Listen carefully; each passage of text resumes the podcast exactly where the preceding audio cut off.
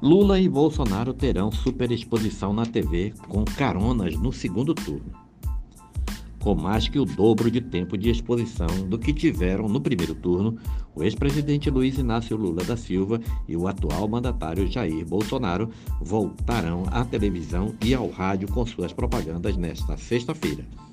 Cada um acumula mais de 22 minutos por dia o tempo será ainda maior, já que as campanhas devem usar o espaço dos candidatos aliados ao governo do Estado para buscar votos. Como prevê a legislação eleitoral, o espaço será dividido igualmente entre Lula e Bolsonaro.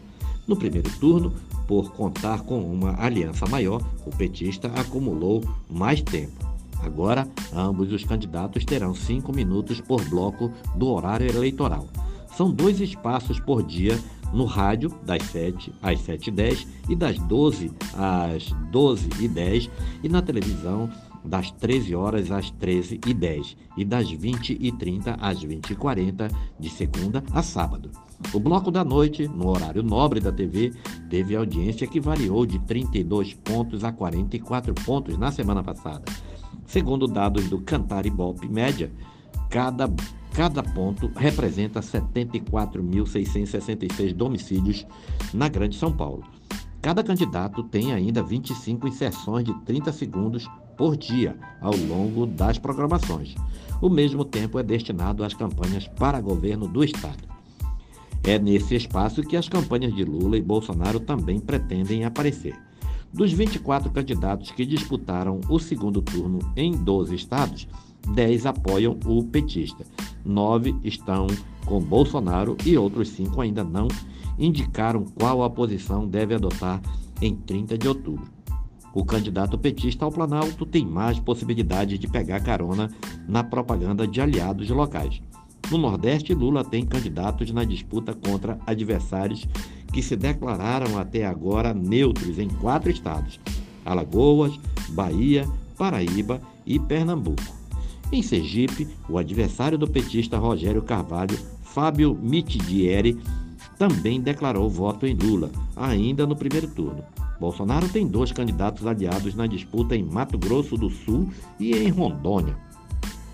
Em três estados, a disputa replica o, o empate presidencial com partidos que fazem parte do leque de aliança dos dois candidatos à presidência: Espírito Santo, São Paulo e Santa Catarina. No Amazonas, o lulista Eduardo Braga e o bolsonarista Wilson Lima se enfrentam. Seus partidos, porém, não declaram apoio formal a nenhum dos dois candidatos. Em São Paulo, maior colégio eleitoral do país, Lula e Bolsonaro concentraram esforços para aparecer e tentar eleger seus aliados. Tarcísio de Freitas e Fernando Haddad terão a mesma estratégia de se associarem aos padrinhos. À frente no primeiro turno, quando teve 42,3% dos votos válidos, Tarcísio vai ceder tempo para Bolsonaro. A intenção é fazer uma dobradinha para fidelizar os eleitores de ambos. O tempo do ex-ministro da Infraestrutura no rádio e na TV será utilizado para ataques aos petistas e pautas de costume, o que foi evitado por Tarcísio no primeiro turno. O presidente terminou o primeiro turno à frente do PT em São Paulo e teve 2 milhões e 300 mil votos a mais que o seu candidato ao governo. Já Haddad teve 2 milhões e 100 mil votos a menos que Lula no estado. A prática de ceder tempo na propaganda é permitida, mas há limite. A lei autoriza que apenas 25% do tempo seja ocupado por apoiadores em sessões e blocos de propaganda na TV ou no rádio. A punição para quem descumpre a regra, no entanto, é branda, lembra o advogado Marcelo Wake Pugliese, professor da Universidade Federal da Paraíba e advogado membro da Academia Brasileira de Direito Eleitoral e Político. O candidato que extrapola o limite é notificado para não repetir a propaganda irregular.